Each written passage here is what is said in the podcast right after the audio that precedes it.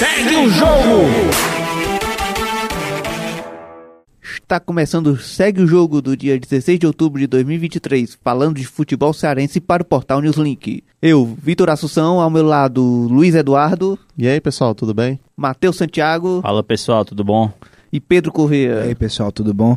Já vamos começar com um assunto meio triste, né? Que não tem nem muito o que falar, né? Que é o, o empate do Ceará contra o Sampaio, né? Um empate amargo, né? Cinco jogos sem vencer, um público minúsculo. Agora eu queria saber com, com o Pedro que explicaria esse empate no, no- contra um adversário que tá na zona, né? Também. Reflete muito o que a gente viu na transmissão, porque o Castelão tava vazio. Acho que eu nunca vi o Castelão tão vazio na minha vida. O Então, time sem isso só- objetivo. Só, reflete o, o momento do time e não tem muito assim o que explicar, porque o jogo sem torcida, o, o time apático, sem vontade, já praticamente sem chance de subir. Só cumprir tabela mesmo e não tem muito o que é, comentar. É o que a gente viu e foi o que foi o jogo. Um jogo parado, sem muita mo- movimentação e emoção. Pois é, teve com direito a pênalti perdido, né? O Ceará com um a mais não conseguindo vencer. O Ceará, o Ceará tendo um a mais durante boa parte do segundo tempo e não consegue vencer. Talvez até a prova do fracasso que foi essa temporada pro, pro Ceará, com exceção da Copa do Nordeste ali. Agora eu queria saber com o Matheus, né? Como o próprio Pedro já falou, o público, né? Se isso tudo é um reflexo da temporada, né? Do que foi a temporada e a falta de objetivos, tudo reflete na maior torcida do estado não tá mais enchendo o estádio, né? É, com certeza, né? É, os torcedores estão desmotivados por essa apatia do, do clube. Estão vendo que não vai mais para lugar nenhum, não sobe nem desce e torcedor era feriadão, né? Acho que muita gente viajou, não, não que isso seja um motivo, mas É. explica também. E é isso, cara, não, não tem, não tem mais alegria pro torcedor do Ceará ir pro estádio, só pra ter raiva. Vai pra um bar, vá assistir em casa, que pelo menos não gasta transporte, não gasta ingresso. O Eric ainda perdeu um pênalti, né? Segundo pênalti perdido. Lembrou muito a partida de Ceará-Havaí, que o Havaí se retrancou, nesse caso agora o Sampaio se retrancou. Eu Acho que, se eu não me engano, não deu nem um chute a gol. O Sampaio veio pra conquistar o empate, veio pra não perder. O Ceará também poucas, poucas chances de gol. E acaba que já tá há um bom tempo sem vencer. Faz mais de um mês que não É, vence. Cinco jogos sem vencer. E estacionou ali, né? Na, no meio de tabela. Tá até 10 pontos do, do primeiro da zona. Mas acredito que não tenha perigo de. Eu acho que a maior preocupação assim do time do Ceará atualmente é não ficar numa posição vexatória, tipo um 15 colocado, é, Décimo sexto. é se manter né? ali em décimo colocado pra dizer, ó, pelo menos ficamos aqui no meio da tabela e é isso. É que já é fechatório pro, pro- pelo que o Ceará tinha, tinha, tinha de orçamento pra disputar essa Série B, né? E a tradição também. Era pra pelo menos ter brigado mais pelo acesso, né? O objetivo agora é ver os jogadores que vão ficar. Tem muitos aí em É. fim de contrato. E, pensar em muitos por também pra empréstimo e planejar já pro próximo ano pra ver se melhora essa situação aí. É, pra mim a temporada 2024 do Ceará já começou a partir de agora, porque é isso que o Mancinho, o elenco tem que pensar, a diretoria, porque o ano do Ceará praticamente acabou. Hum. É, só cumprir tabela, né? Não tem mais chance, não tem a mínima chance de cair. Não, é importante também a gente falar da questão dos. O Ceará é uma boa oportunidade para testar jogadores da base, né? Nesses últimos jogos, né? Porque, querendo ou não, acho que tem um tempo que. Acho que foi aquele jogo contra o Novo Horizontino, que foi o maior balde de água fria, né? No Ceará, porque. Tava, a partir dali parece que tudo, tudo começou a dar errado, né? Depois, são cinco jogos sem vencer e muitas dessas partidas jogando mal, né? Tanto essa como aquela contra o Atlético Goianiense, que o Ceará foi derrotado. Uma partida assim que, pra quem analisa, pra quem analisa apenas o Ceará, foi uma partida ruim, mas quem analisa futebol, foi uma partida muito pior. Foi uma partida assim, triste de se assistir, de um sábado muito louco, né? Porque todos os jogos da Série B e o da Série A foi 0 a 0 então não teve nenhum tipo de emoção no sábado, né? E eu acho que esse, realmente esse empate reflete muito o que foi a temporada do Ceará na Série B, não a temporada inteira, eu acho que só na Série B. Inconstante, É, depois da saída momentos do Mourinho, né? com problemas e Acho que há ineficiência, né? três jogos já sem marcar gols, se eu não É. me engano. E eu acho que é uma oportunidade boa. Ah, Tem jogadores aí da base que podem. O Ceará já pensando em 2024, já está mesmo, concordo com o Pedro. Então, uma oportunidade, né? do- Dos garotos poderem jogar, mostrarem serviço para. Vai que algum deles pode se tornar um grande achado do Ceará para que ano que vem possa se tornar titular, ajudar a equipe. Já tem mais oportunidades né, no Campeonato Cearense, Copa do Nordeste. É que vai ser necessário que o orçamento vai ser menor no que vem. E, muito, e como o Matheus falou, né? Muitos jogadores não devem ficar, tem muitos em fim de contrato. Então, é uma boa oportunidade. Lembrando que, que. também O. Ceará inscreveu, acho que se não me engano, foram 10 atletas né, da, da- das categorias de base na Série B. Então tem uma boa oportunidade por aí, nessa mal nessa faixa, poder colocar esses atletas pra jogar.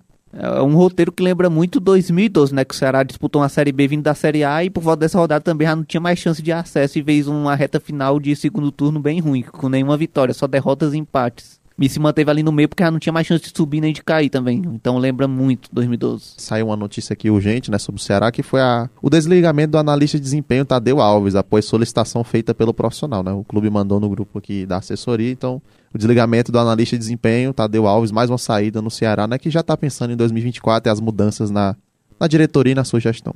E agora falando em outro time aqui da cidade, né? O Fortaleza que, que além de fazer aniversário essa semana, né? No dia 18, vai jogar contra o Vasco no Rio de Janeiro. Queria saber com, se com Pedro a importância dessa partida é, antes da final da Sul-Americana e no aniversário do clube, né? Acho que em relação ao aniversário, dá a vitória pra torcida, né? Porque todo mundo gosta de ganhar a vitória de É, presente. 105 anos, né? 105 anos, não é qualquer coisa. E em relação à partida no geral, eu acho que é mais uma partida de teste pra ver o que o Voivoda pode fazer com o elenco pra partida do dia. É dia 28, né? Agora. A, a final sul-americana. É, a final é dia 20, Isso. 28. Acho que essa partida contra o Vasco serve mais pra testes do elenco e o que o Voivoda pode fazer pra montar o time ideal pra final da Sul-Americana. E assim como o Pedro falou, né? O Vasco vem numa, vem numa recuperação assim. Eu queria saber com o Luiz se esse Vasco pode ser um bom teste, já que o time tá melhorando muito. Agora tem, tem um, tá mais qualificado, né? Tem o Vergete no ataque, o Beguete, que vem jogando bastante. Tá uma dupla de saga mais consistente agora. Queria saber, então, assim, se esse jogo é realmente um bom teste pro Fortaleza pegar um adversário do LDU, né? Tra- tra- tradicional sul-americano. Eu não acho nem que seja um grande teste, mas que é um grande adversário, né? O Fortaleza a gente sabe que é acostumado a quebrar tabus, e o Fortaleza tem um que nunca venceu o Vasco fora de casa, né? Lembrar dos últimos dois confrontos da Série A, que em 2020 foi 0 a 0 né? Inclusive o destaque da partida foi o goleiro, então goleiro do Vasco, Fernando Miguel, né? Que hoje é o goleiro reserva do Fortaleza. E em 2019 o Vasco venceu por 1 a 0 né? Se eu não me engano, quem fez o gol foi até o Iago Pikachu de pênalti, se eu Foi, não me foi engano. pênalti que o Adalberto E, fez. ou seja, o Fortaleza nos últimos dois confrontos contra o Vasco fora de casa sequer fez gols, né? Então é um tabu que o Fortaleza tem que superar. Falta apenas uma vitória para. Ele já está encaminhado para ficar na Série A no ano que vem, tem 42 pontos, mas uma vitória já coloca 45 pontos e aí fecha totalmente. O Fortaleza não teria mais chances. Teria matemáticas, mas assim, é um número mágico, né? A gente sabe, então a chance de cair seria muito pequena. E acho que não é nenhum bom teste, mas que assim, é uma boa partida para o Fortaleza continuar essa sequência boa no campeonato, né? Conseguir uma vitória muito importante contra o América, de virada. E também é um, um jogo muito importante pro Vasco, né? Querendo ou não estar numa situação incômoda, voltou pra zona enquanto tava numa boa sequência, né? Mas perdeu pro Santos, aí depois eu acho que perdeu na outra partida, né? Se eu não me engano, ou empatou. Tá na sequência negativa e quer ver esse jogo contra o Fortaleza como também uma chance de se recuperar no campeonato. Acho que as duas equipes vão querer os três pontos. E o Fortaleza deve ir com o time todo, todo titular, né? Eu acho que o Fortaleza não vai poupar ninguém, apesar de ter um jogo importante também no sábado contra o Bahia. E a final da Sul-Americana no outro sábado. Eu também acredito que não devo poupar ninguém, assim, até agora, né? porque o jogo é só dia 28, se for poupar vai ser mais perto, né? Agora eu também queria saber com o Matheus se essa partida é importante pra fase de recuperação que o Vasco tá também, né? É, o Vasco tá vivendo ali o drama da na zona de rebaixamento, se eu não me É, engano. começou a ter uma recuperação, mas perdeu pro Santos agora, mas agora tá, na, tá em 17 Isso, tá... empatou com o São Paulo 0 a 0 É. E vai aproveitar a força da torcida e, e o mando de campo São Januário. Todo mundo sabe que mesmo o Vasco estando numa situação ruim, ele em São Januário costuma ir pra cima. E é uma grande fase dos jogadores. Vegete fazendo gol, a defesa tá mais acertada. O Gabriel Peck também é uma peça de criação ali para munir os atacantes. Mas acredito que mesmo é, Fortalezendo o time misto, o reserva tem possibilidade de empatar ou até vencer. É um fato, porque o, ainda o Fortaleza é um time mais bem montado nessa temporada, né? Apesar da tradição do Vasco e do Vasco estar se rejeitando, o Fortaleza é um time bem melhor né, na temporada atual. E lembrando que o Vasco aí tem o retorno do, do Medel, né? Que é o jogador que não jogou contra o São Paulo, né? Tava, se eu não me engano. É, foi suspenso, né? Por causa do jogo É, contra o foi, no- Santos. foi expulso contra o Foi Santos. expulso contra o Santos, tem o retorno dele, mas não vai ter o Paulinho Paula, né? Que a gente sabe que também, querendo ou não, são jogadores importantes, fora o Veguete, né? Eu acho É, o também um baita jogador, o Gabriel Peck, também acho um baita É, queria jogador. dar base ali. Cria da base do Vasco, é um dos destaques do, do Cruz Maltino no campeonato. Então é um jogo muito importante, muito. Acho que vai ser um jogo bom de assistir, cara. Acho que querendo ou não, são duas equipes que costumam fazer bons jogos, né? Como por exemplo aquele. Aquele 1x1, né, que teve em 2019, né, que foi, acho que foi até o Pikachu que fez o gol pelo Vasco, o Fortaleza empatou com o Romário Foi o no Romarinho finalzinho no da final. partida. é. Então, são duas equipes que costumam jogar pra frente E eu acho que as duas equipes vão querer o resultado. Isso vai facilitar com que o jogo seja muito bom. É o que esperamos, né? E que tudo dê certo pro Tricolor do PC no seu aniversário de 105 anos. E agora falando em outra, em datas festivas, né? Tivemos o feriado dia 12 e o Brasil jogou contra a Venezuela, né? E foi uma partida deprimente, né? 1 a 1 empatar com a Venezuela em 1 a 1 A gente sabe que o futebol hoje em dia ele é muito dinâmico, então não é mais aquele negócio de ah, vou pegar aqui uma seleção a Venezuela da vida e vou golear. Hoje em dia tem muito estudo, muita análise, então a Venezuela poderia fazer um jogo sim para ele, mas a gente tá falando de seleção brasileira. Então, a seleção jogando em casa, eu acho que não poderia jogar como jogou contra a Venezuela e foram co- cometidos muitos equívocos e erros por parte do Diniz, assim, na minha visão. Acho que ele não conseguiu é, impor o ritmo que ele gostaria para a seleção e acabou não, não é, criando química ali entre os jogadores. O Brasil perdeu muitas chances de é, virar o jogo. Chegou a virar o jogo com o Vinícius, mas foi dedo do impedimento. Eu acho que agora é trabalhar pro jogo de terça-feira contra o Uruguai e o Diniz veio a melhor opção para não repetir mais um resultado negativo. Eu concordo, né? E também temos uma bruxa solta, né? Teve a lesão do Danilo no jogo contra a Venezuela. E agora o Nino também, né? Que se lá lesionou no treino. E o Adrielson foi Brasil também convocado. não tem mais laterais, convocou agora o Carlos Augusto, É. mas estava até agora sem lateral, só tinha o menino Ian Couto que jogou no Foi. segundo tempo aí da, com o jogo É, entrou no lugar do Danilo, entrou já no, no primeiro tempo ainda. E agora também a convocação do Adrielson do Botafogo, né? Pra substituir o Nino do Fluminense. Reforça o momento do futebol brasileiro que a gente não tá produzindo mais laterais, assim, tanto esquerdo como direitos em quantidade, né? Antigamente a gente via muito o Brasil ser um grande referência em laterais, né? Roberto Carlos, Cafu, Cafu, né? A gente, o, Mar Marinho. Chagas. Então a gente é um pouco triste é, ter essa situação, a gente vê duas Copas seguidas que o Brasil tem dificuldade em laterais, tanto por lesão como por outras questões, né? Como limitações técnicas, essas coisas. Então é complicado, né, cara? A gente sabe que é um começo de ciclo do Fernando Diniz. A gente sabe que é, vai che- fazer um ano da eliminação da Croácia agora, né? Acho que daqui a dois meses vai fazer um ano da eliminação. E, gente- e o Brasil tá tentando se encontrar agora com um novo técnico, né? Que é o Fernando Diniz, novas ideias. Ainda não um técnico oficial ainda, não é considerado, né? Interino. Eu acho que vai ser. Mas eu acho que vai ser também. Certamente vai ser, então já é querendo, querendo ou não se adaptar a isso. Acho que a gente precisa também rever algumas coisas, algumas ideias do Brasil e tudo mais, porque acho que alguns atletas, já, o seu ciclo na seleção já se encerrou. É, foi um empate frustrante, na minha opinião, contra a Venezuela. Por mais que o futebol hoje não tenha mais aquele bicho-papão e seleções fracas, seleções evoluíram muito. E já projetando o jogo contra o Uruguai lá no é? Em Montevideo. Montevideo, vai ser difícil, é um É clássico sul-americano. Se eu não me engano, nas, nas últimas eliminatórias o Brasil ganhou lá e bem. Não me recordo agora. Eu me lembro da, da Copa de 2018, que o Brasil goleou lá, mas da última eu não lembro. Mas... Mas é o começo do trabalho do Diniz, ele está implementando as táticas dele. É esperado que os jogadores comprem a ideia e acho que tem que dar mais tempo para poder ver essa seleção jogar e colher os frutos. As vagas também aumentaram para. É, é, Acredito que mesmo com esses tropeços a seleção no final não tenha dificuldade para se classificar para ir para a próxima Copa não. Acho que querendo ou não, a preocupação de todo mundo é como o Brasil vai estar na Copa, né? Claro, É. ainda tá muito longe, mas a gente tá numa seca de títulos que já vai passar dos 20 anos, né? Já passou dos 20 anos, na verdade, do é Penta, de- né? é de vai, ser- vai fazer em títulos 24. de Copa do Mundo. né? Então, a gente entende, né? O povo brasileiro, a gente que comenta, que quer ver o Brasil ganhando Copa do Mundo, ganhando as competições e sendo o protagonista que sempre foi. Um empate desse, ele pode não significar muito pro campeonato, mas ele significa muito sobre o momento do- da seleção brasileira. Um empate com a Venezuela dentro de casa. É tirar a confiança do torcedor brasileiro, assim. Fora aquele jogo, aqueles empates 0x0, né? Foi contra o Peru, né? Aquele empate 0x0. Foi contra o Peru. Eu não lembro agora com quem foi, acho que foi na rodada passada, foi também um jogo muito abaixo. Contra o Peru, acho que ganhou, não? De 1x0. Na minha visão, Sofrido. eu acho que o Brasil se confia porque joga bem a sele- né, nas eliminatórias sul-americanas, porque o nível também das outras seleções não É, está não é assim.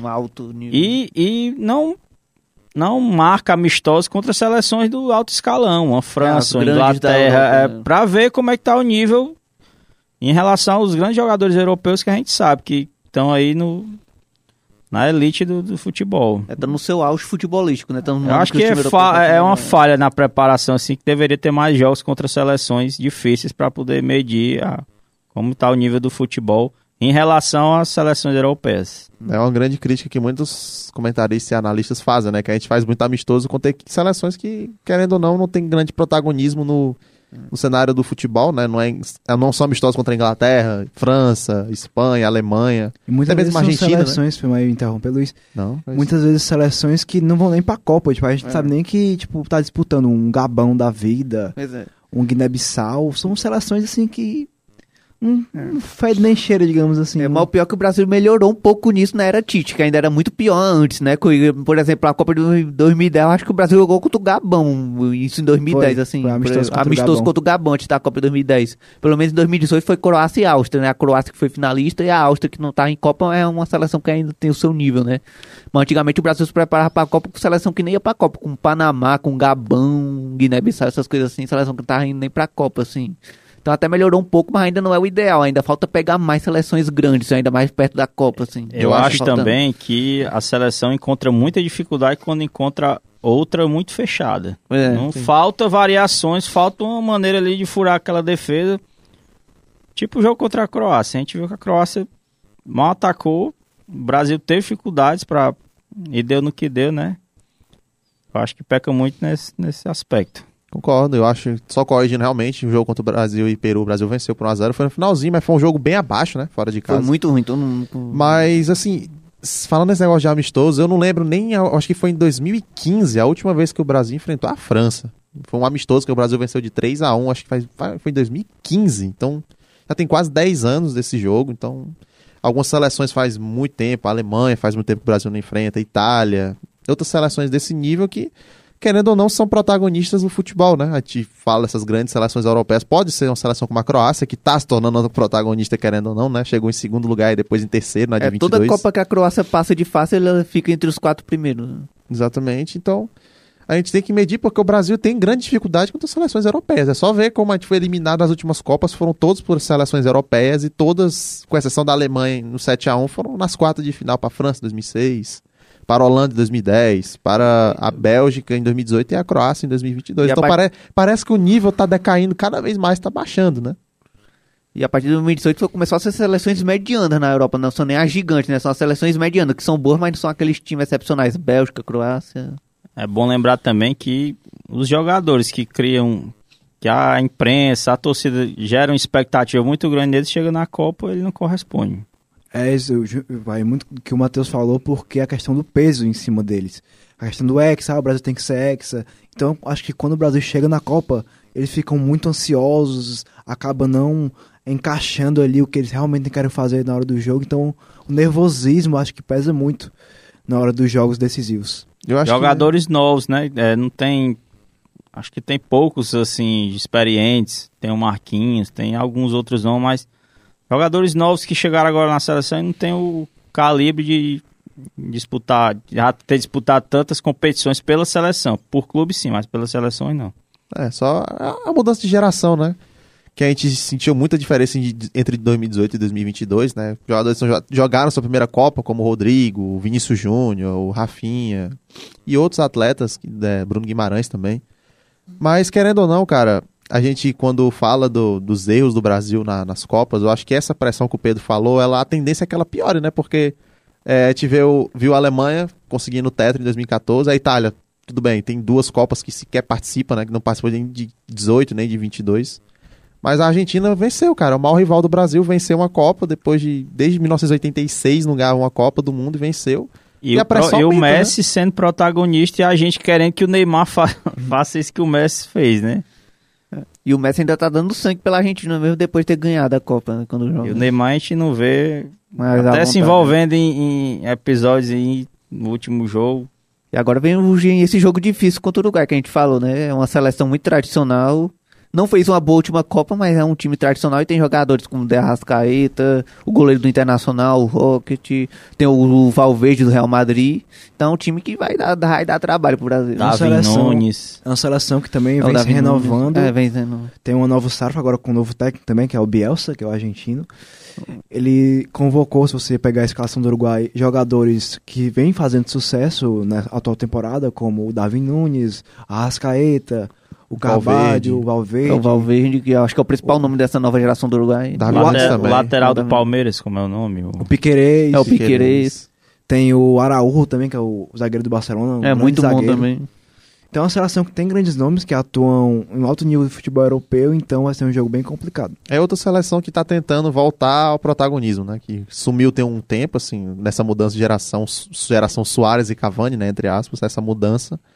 Porque eu acho que o- a Argentina se tornou um exemplo, né? Que a Argentina, uma seleção sul-americana, voltando a vencer depois de 2002, né? Que foi o Brasil, foi a última. E o Uruguai não ganha desde, acho que é desde 50, É, né? desde Então, 50. Tem muito Apesar que tempo. fez uma ótima Copa em 2010, né? É, quando voltou, depois de ter feito uma Copa em 2002 e não ter disputado a Copa em 2006. Forlan e Louco Abreu no ataque. Exatamente. Em 2018, a- a- se eu não me engano, a a Uruguai foi eliminado pela França nas quartas de final. Então foi pelo, pela campeã, a equipe campeã, né? É, além do adversário forte, eu acho que também aqui, dentro do nível das eliminatórias, vai ser a, a sequência mais forte que o Brasil vai ter, né? Argentina e Colômbia, depois do. É, três jogos, né? Uruguai, Argentina e Colômbia, assim, dentro do, nível das eliminatórias, acho que são- são os três maiores jogos que o Brasil vai ter no momento, assim. Preocupa porque a gente empatou com a Venezuela, né? Que é considerada uma das mais fracas, né? É. A Colômbia tem uma seleção fortíssima e a Argentina Dispensa Argentina, comentários, né? né? A Atual campeã é, do atual mundo, campeã né? da Copa, né? Não tem o que. que sabe jogar como ninguém, como o Brasil. Acho que esse jogo, esses, essa sequência, né? Uruguai, Colômbia e Argentina vai ser a grande definidora de como vai ser o Brasil nessas eliminatórias, né? Se ele vai ser soberano, igual foi na- nas últimas, ou se o caminho dele é tentar ao máximo se reencontrar para seguir a Argentina, tentar chegar na Argentina de novo, porque a Argentina já é o líder, se não me engano, tem nove pontos, né? Ganhou os três jogos, o Brasil tem sete, então o Brasil não tá em primeiro lugar nas eliminatórias. Que em, em viés de classificação, beleza, tudo bem. Mas quando você analisa o, o protagonismo que a gente fala, que a gente como brasileiro sen- sente falta disso, é um pouco preocupante. pior sequência realmente. Mas é a chance que o Brasil tem de tentar virar. Apesar que o jogo contra a Argentina, mesmo sendo aqui no Maracanã, né? Ainda preocupa. Apesar que eu ainda acho que o Brasil deva se classificar, mas não vai ser como nas duas últimas, né? Que o Brasil foi, foi praticamente a primeira seleção aí para essas Copas. Tirando os países sede. É engraçado, né? Quando a gente fala de seleção, a gente pensa assim, pô, o Brasil, assim, é mal, né? Não ganha o Hexa, né? Que a gente tanto espera há tanto tempo. Mas quando a gente analisa outras seleções, assim, no nível europeu, pô, a Itália tem duas Copas que nem vai pra Copa, né? Pois é. Parece que inventaram mais vagas pra ver se a Itália volta aí pra uma Copa, né? É. A Alemanha também nesse processo de Duas Copas sendo eliminadas na fase. de na, na grupo, fase de né? grupos, né? E olha que a mudança de, de geração que aconteceu entre ca- em 18 e A própria 22. Inglaterra também, sempre se gera uma grande expectativa com, É, nunca vai. com ela e nunca que engrena, assim, jogadores talentosíssimos, disputa É a Premier League. É uma seleção que realmente, na teoria, era ser uma das mais fortes, na minha, na minha opinião. Mas, infelizmente, o máximo acho que foi lá nas quartas pra França, em 2022, e na semi também pela França em 2018. Então, A geração talentosa belga também já tá já começando tá no final, a... né? Sim, Até o A- Hazard anunciou a aposentadoria recentemente. verdade. É, e a Bélgica fica uma incógnita pro futuro, né? Que nunca já teve algumas gerações boas, mas nunca foi a seleção campeã, nunca foi aquela seleção que que domina assim. Agora fica essa incógnita, se vai ter uma outra geração tão boa quanto essa no futuro, né? Eu acho Ou se a vai se acabar. Quem chega forte é a Holanda, eu acho. Tá uma mudança boa, de gera... É, uma geração tá- boa da Holanda, né? Já mostrou. Foi eliminado pela Argentina, que foi a campeã em 2022, mas E deu um trabalho, deu, deu um baita trabalho. trabalho pra Argentina. Eu acho que foi a seleção mais difícil, fora a França, que a Argentina Na final, enfrentou no é. mata-mata. Então, é. Quase a Holanda eliminava a Argentina. É, quase. Quase. Aquele gol no último minuto, jogadinha ensaiada Marrocos também falta. surpreendeu todo mundo. É, Marrocos- alguns nomes aí são Uma seleção que vem me né? surpreendendo muito, que eu não esperava, é o Japão. O Japão é uma Sim, é, seleção, o Japão tá mim, tendo ótimos uma das mais ano. organizadas atualmente, ganhou dois jogos seguidos por 4 a 0 fazendo é, e um na gols. Alemanha, né? E você vê que desde a Copa de 2018, o, o time japonês tem um jeito de jogar muito interessante de se acompanhar. Porque eles parecem que fazem tudo bem direitinho, não tem nenhum erro assim tático. Eles É. obedecem realmente o que o técnico pede. É, só faltou um pouco de malandragem naquele jogo contra a Bélgica ali, né? Que se fosse alguma seleção sul-americana tinha passado ali, abrindo 2x0. É, a gente vê muito isso, né? Os jogadores têm tem a, a boa disposição, ra- é, tem velocidade, tem tudo, mas falta aquela malícia que as seleções sul-americanas têm. A matar uma jogada para poder É. finalizar a jogada de outro jeito. É, Se fosse um Uruguai abrindo 2x0 na Bélgica, tinha, tinha garantido a classificação ali. mas O Japão deixou escapar ali. Acontece muito isso também com as seleções africanas também. É. É bom a gente ver um crescimento dessas seleções, né? O Marrocos fez uma É, Copa Ásia excepcional África. e o Japão Tem, há quem diga que o Japão é o culpado pelas eliminações do Brasil, porque em dois anos seguidos era pro Brasil enfrentar o Japão, mas o Japão foi eliminado tanto É. pela Bélgica como para a Croácia, né? No, somente na a questão da Bélgica, né? Que tava 2 a 0 pro Japão, tomou uma virada de 3 a 2 Mas é bom ver outras seleções fora do cenário europeu e da América do Sul se destacando, né? Marrocos nessa Copa, o Japão. E a gente espera isso, né? A seleção até da Coreia do Sul, que chegou nas oitavas de final na última Copa, foi eliminado pelo Brasil, mas fez uma boi- boa Copa, foi uma participação muito, muito significativa, né, pro país. Então, é bacana, cara. É bacana ver outras seleções mais assim, de baixo escalão, entre aspas, né? Chegarem a mata-matas de Copa do Mundo, ou até mesmo semifinal, como foi o Marrocos. É, O Marrocos foi, foi maravilhoso, né? Ver pela primeira vez uma seleção africana chegar na semifinal de Copa ali. Foi algo muito lindo. E uniu até o continente ali. Foi tipo a Costa Rica em 14, né? É. Costa Rica chegando nas quartas de final da Copa. É, li- também- liderando o grupo com Itália, Uruguai e Inglaterra. E também Foi engano em 2010, que fez aquele Isso. contra É, o que Uruguai. quase, quase chegaria na semifinal. Quase seria Não a primeira se não fosse o Soares. O Soares é odiado por Gana, ele não pode é. nem pisar no, no país. Pois é, se não fosse o goleiro Soares ali, o goleiro, entre aspas, Gana teria sido a primeira seleção africana a chegar na semifinal, numa Copa que foi no continente africano. É, mas o cara também ter perdido aquele pênalti era uma, foi- era uma boa chance também de ter levado o Gana e ter perdido ali. né? E Gana não conseguiu a sua revanche em em 2022, né? Porque, Pois se é. eu não me engano, foi empate, né? E a Gana Foi. perdeu um pênalti também, O mais uma do vez. jogador que perdeu o pênalti foi Asamoah Gyan, se eu não me engano. Isso. Foi, Azam. É. Jogava na Europa na época, eu só não lembro qual clube. Era uma geração muito boa aquela de Gana. Era, Tinha a Costa do Marfim também com Drogba, Tinha. né? era o Drogba, que era do Chelsea na época. Deu um trabalho medonho pro Brasil na fase de grupo em 2010. Essa atual geração de Gana também, ela promete É, promete, né? Costa do Marfim que ainda não se reencontrou, né? a Costa do Marfim também, mas a Gana tem o Partey, né, que é um grande volante. A de Senegal também, né? É, a de O Senegal, é a melhor seleção foi, africana depois que- do Marrocos, assim. Tá muito boa o Senegal. Time muito interessante, né? O, o Mané. É porque tava naquele grupo complicado na Copa, né? Que era Equador, Catar e, E aí passou, né? É. E a Holanda. e Holanda. passou, ficou só de trás da Holanda. E tem, tem um treinador muito bom, que é o Aliou Cissé, que já jogou a Copa de 2002, que foi a primeira Copa do Senegal que eles ganharam da França. E é um trabalho muito bem feito também. E só não se classificou em 2018 pelos cartões, né? Perdeu a vaga pro Japão porque levou um cartão amarelo a mais, se eu não me engano, alguma coisa assim. Mas é uma ótima seleção africana também, Senegal. A Costa do Marfim tinha um time bom, caiu um pouco a geração, Camarões Nigéria também. também. A Nigéria, a Nigéria não conseguiu ir pra Copa, mas também a Nigéria costuma ser a melhor seleção africana, ia pra toda a Copa praticamente, ficou de fora dessa assim. Camarões também. É, Camarões, ca- caiu um pouco a geração de Camarões também, mas já teve uma geração boa do Eto'o. Aí a, e a Costa do Marfim teve o Jevinho, o Drogba, também não se recuperou tanto nessa nova geração, mas ainda pode surpreender no futuro. E Gana que, é que se reencontrou um pouco, né? Ainda tá um pouco abaixo do que era no 2010, 2006. É, teve o crescimento do Mas Egito, né? Por causa né? do Salah, né? O Salah É. que é o grande nome do Egito, mas... O Egito levar o Salah. E Marrocos, assim, sem nenhuma grande estrela, a maior estrela um lateral, né? O Hakimi foi muito bem. Que é um É, baita o jogador. É um Ziyech, baita o jogador. Ziyech e o Bono, o goleiro. É, bom, no bo... Também baita tem- goleiro a- também. a- o sistema defensivo de Marrocos também são É. grandes nomes. Pois é, mas não, não tinha assim uma grande estrela, mas o time coletivamente era muito Tinha um- bom. A maior estrela era o Hakimi, Tinha né? o O lateral. Enesiri né? também, baita jogador também. Mas era, um, bom- mas era um ótimo time, assim, coletivamente. Eliminou a, a boa geração de Portugal, né? É uma geração É. nova também, muito boa a de Espanha Portugal. também, se eu não me engano. Espanha também. Falando nessas seleções emergentes, pequenas, que se tornaram difíceis de, de competir, até a própria Arábia Saudita, né? É A verdade. gente vê a migração de muitos jogadores famosos pra, pra liga de lá. E eles querem sediar a Copa de 2034. Né? E com esses. E tem uma boa chance de conseguir, até com esses jogadores indo pra lá, pra liga lá. O Neymar, Cristiano Ronaldo, Benzema, o Kanté. Rubem Neves também. Mané. É o até, Henderson. É até legal essa expectativa, mas é engraçado que isso não aconteceu com a China, né? Porque assim, a China teve aquele grande crescimento, acho que foi em 2015, né? Que muitos jogadores foram Foi. pra lá, mas É, o a seleção da. China nunca conseguiu esse destaque, né? Apesar de ter o Elkson se naturalizando. É, eles chinês, né? naturalizaram o Ricardo Elkson, o Goulart Goulart. também. Goulart também. Aloysio Boi O- Bandido. Eles Aloysio. mudaram de nome, né? O Aloysio Westman é lá, o Ninga, alguma coisa assim. da- tá. Ele se apresentou com esse nome no América Mineiro ano passado. Que, que tem que mudar o nome pra se naturalizar a China e você não pode continuar. Não, mas isso meio. E a, a Arábia não, nat- não, não naturalizou ninguém, mas tem mais boa chance de sucesso, assim, né? E a China não teve, mesmo A naturalizando Arábia um tem até o Neymar árabe, que é o Aldassari, que joga com o Neymar, inclusive. É, Fez uma boa Copa, acho que foi uma ótima Copa, né? Fez aquele golaço, né? Contra a Argentina, Argentina, é a né? única derrota da Argentina na É a Copa. única derrota. Os Acho ca- que ele foi o grande combustível pra Argentina se, jun... se unir pra.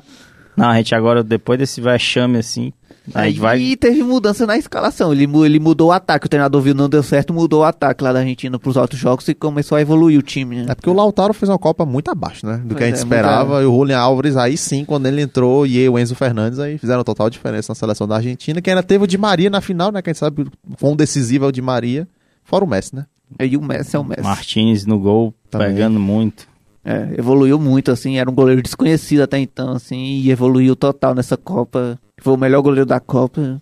Acho que a Argentina também chega com uma- um bom favoritismo para a próxima Copa também. Se Chega. manter esse nível nos próximos quatro anos. Claro, o Messi, é, a gente não sabe se vai jogar a próxima Copa ou não. Talvez sim, talvez não, mas É, de qualquer talvez forma, jogue, mas não vai ter a mesma força de antes, né? É, vai ser só a certeza. experiência e o fato de ser o Messi. Eu não duvido nada, até o Cristiano, com 40 e poucos anos, jogar a próxima Copa. É, e ele já tá dizendo que quer. Conhe- Conhecendo o Cristiano Ronaldo é capaz dele ir pra, como se fosse a última, última tentativa de ter- conseguir conquistar a Copa do Mundo. É, se ele quiser ir, não tem ninguém que vai dizer não, né? O Cristiano Ronaldo.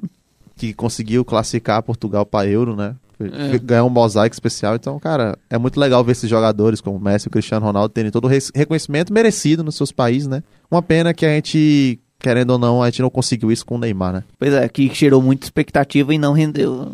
E agora foi pro futebol árabe, né? E sem estar sem, sem tá na idade tão avançada quanto o Cristiano Ronaldo. Que no caso a gente até entende um pouco mais, assim, que ir para a Arábia, um jogador como o Cristiano Ronaldo, que já conquistou tudo. E chegamos ao fim, né? Eu agradeço aos meus colegas, né? Matheus, Luiz, o Pedro, até o outro Pedro aqui, o Cavalcante, que tá sendo produtor aqui, né, tá dando de produtor aqui, nosso antigo apresentador. Agradecer ao Kiko por mexer nesse equipamento que eu nunca saberia mexer. E é isso, né? Não deixe de acessar o portal Newslink, arroba Newslink lá. Segue o jogo.